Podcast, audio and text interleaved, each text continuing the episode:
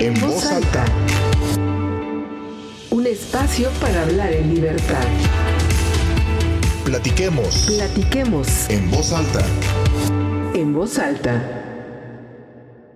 En este país cabemos todos. Este es el mensaje de civilidad. Queremos reconciliación, queremos reconocernos y por eso queremos vivir en democracia y queremos que valga la constitución.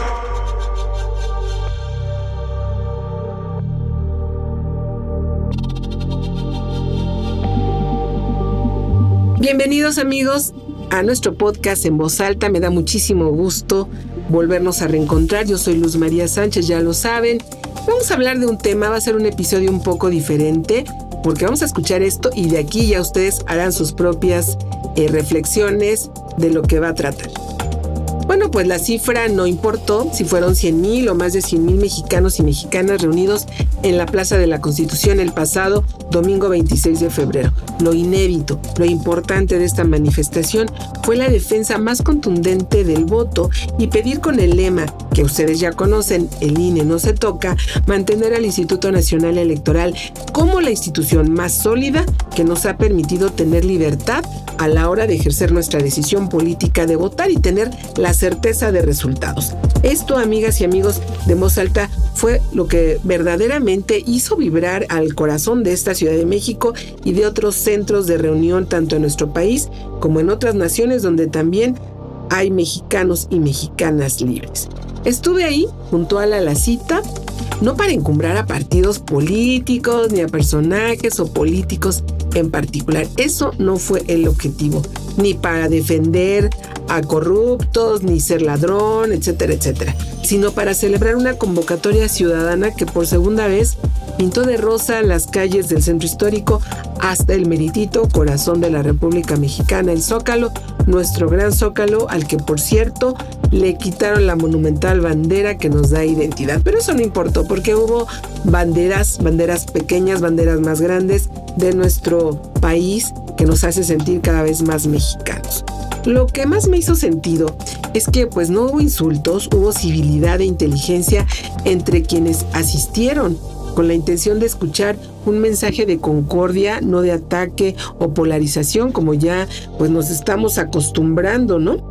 Y aquí sí quiero hacer énfasis en que respeto, por supuesto, las diferencias de opinión de todos ustedes sobre el tema y sin ánimo de polarizar ni de confrontar. Esto es lo que yo vi, lo que yo viví, y así se los quiero ir narrando. Entre rosa y blanco se veían los innegables ríos de gente que desde muy temprano circulaban ya en el primer cuadro de esta capital. Algunos desde una noche antes llegaron, algunos se hospedaron en hoteles cercanos, parejas, adultos mayores en sillas de ruedas con bastón, niños de la mano de sus padres, mascotas, es decir, familias enteras. Una fiesta pues con el calor humano y el que también ya se avecina de la primavera, porque incluso déjenme decirles, hubo flores las que llevaron los asistentes para depositarlas en la Suprema Corte. Ya les platicaré de esto.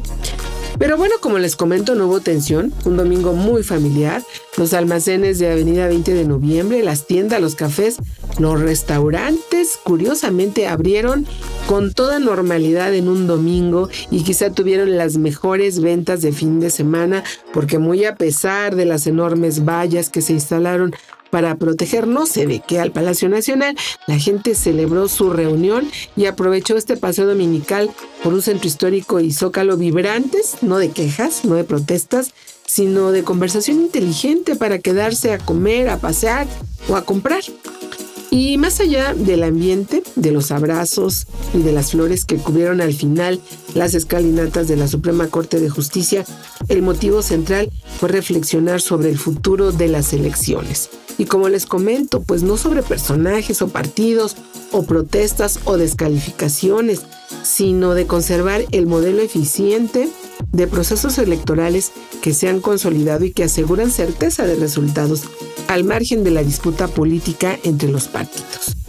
Porque, bueno, vamos por partes. La reforma electoral trunca que no se pudo aprobar porque sí implicaba severas modificaciones constitucionales derivó en un llamado Plan B del presidente López Obrador, que sí fue aprobado por la mayoría del partido Morena en sus dos cámaras y que en términos generales reduce considerablemente, ahí va, el presupuesto para la organización de elecciones, desmantela juntas distritales, elimina el servicio profesional electoral, da el traste con la organización ciudadana para fortalecer la injerencia, sí, de las instancias de gobierno a través de autoridades como la Secretaría de Gobernación, como ocurría hace décadas y esto sí me consta.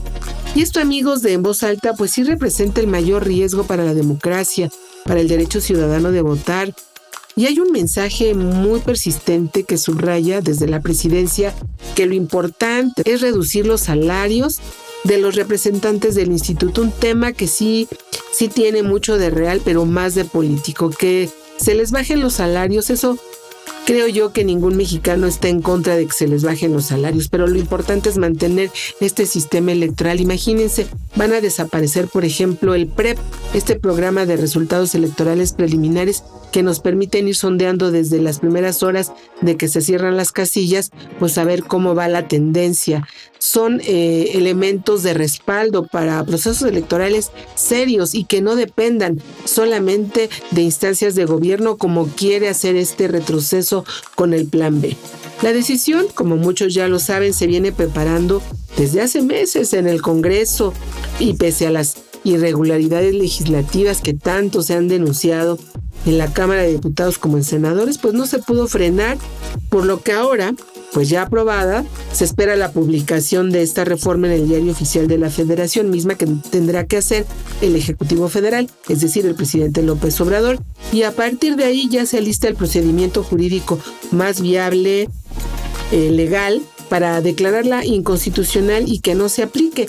Y esto, pues por supuesto que va a corresponder resolver únicamente a los ministros y ministras de la Suprema Corte de Justicia de la Nación, el llamado máximo Tribunal Constitucional. Y ahí veremos, como decían por ahí algunos personajes, de qué están hechos los ministros, ¿no? Para ver qué tanto defienden a la Constitución y los derechos ciudadanos. Y bien vale la pena como les digo, estuve ahí, escuchar en esencia lo que dijeron con toda claridad los dos únicos oradores en este evento. Aquí la voz de la ciudadana, como ciudadana, habló la periodista Beatriz Pajes. Queremos tener la certeza de que nuestro voto será respetado o preferimos el veneno de la duda, de la trampa y de la violencia política. Esta fue Beatriz Pajes.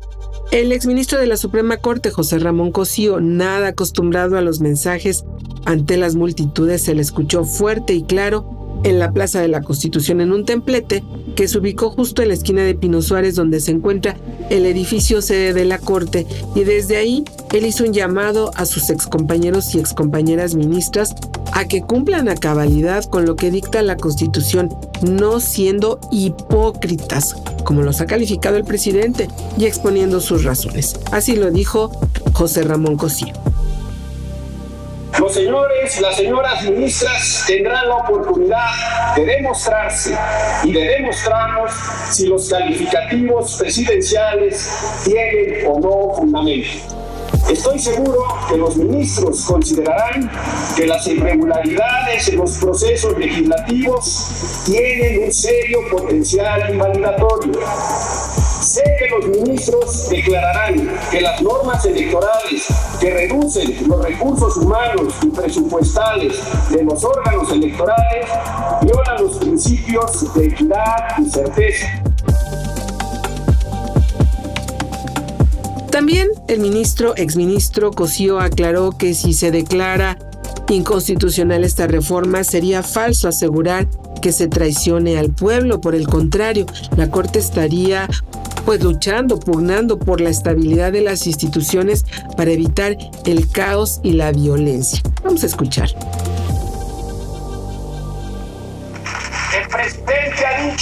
que si los ministros declaran la inconstitucionalidad de las reformas, serán aliados de los más, de los más privilegiados de nuestra población. Y esto no es así. Los ministros podrían ser tenidos como defensores de los privilegios, son los que a las instituciones electorales para que los poderes fácticos, la delincuencia organizada incluida, puedan determinar el rumbo de las elecciones y la conformación de nuestros representantes populares.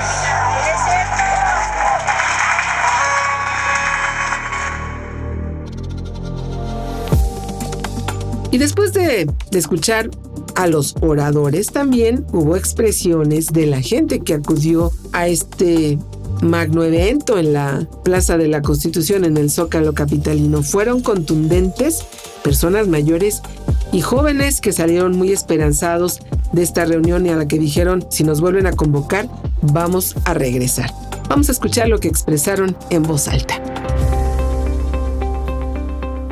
me encanta ver a la gente aquí, así, me, encanta que estemos luchando no por un partido o por una persona, sino por nuestro derecho, ¿no?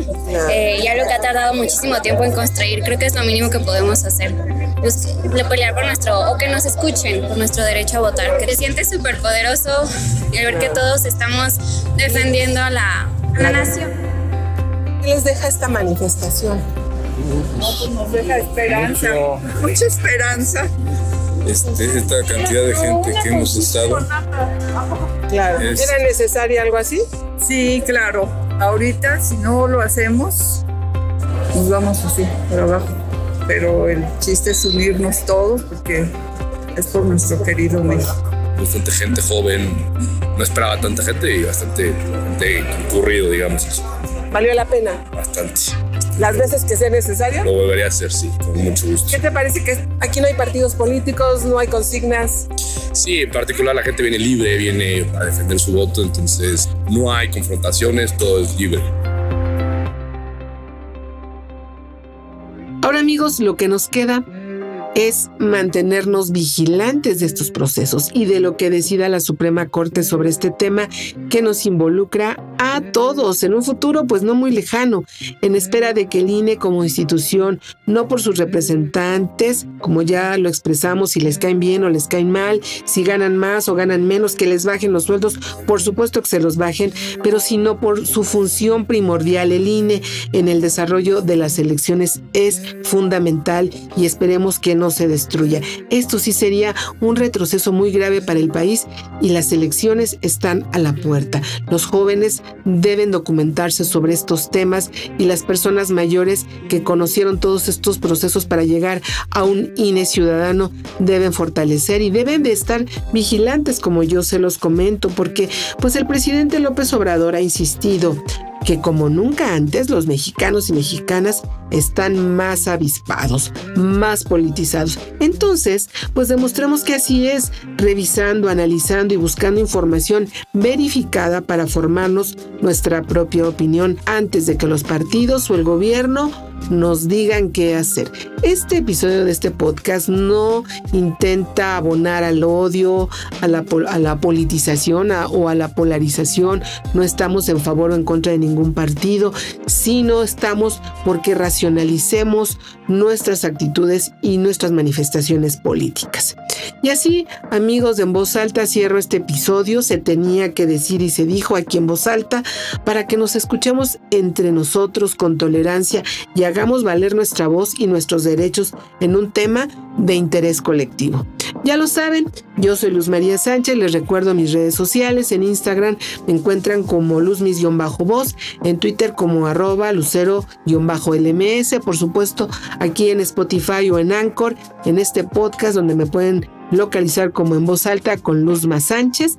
También en Facebook estoy en Luzma Sánchez o también en la fanpage de Facebook en voz alta. Ya lo saben, cada nuevo episodio se sube a mediados de semana para que lo puedan escuchar en el momento que puedan por Spotify. También me pueden ver por mi canal de YouTube en voz alta.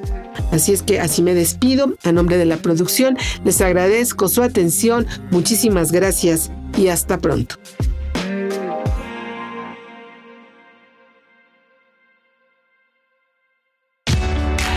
En voz alta espacio para hablar en libertad. Platiquemos. Platiquemos. En voz alta. En voz alta.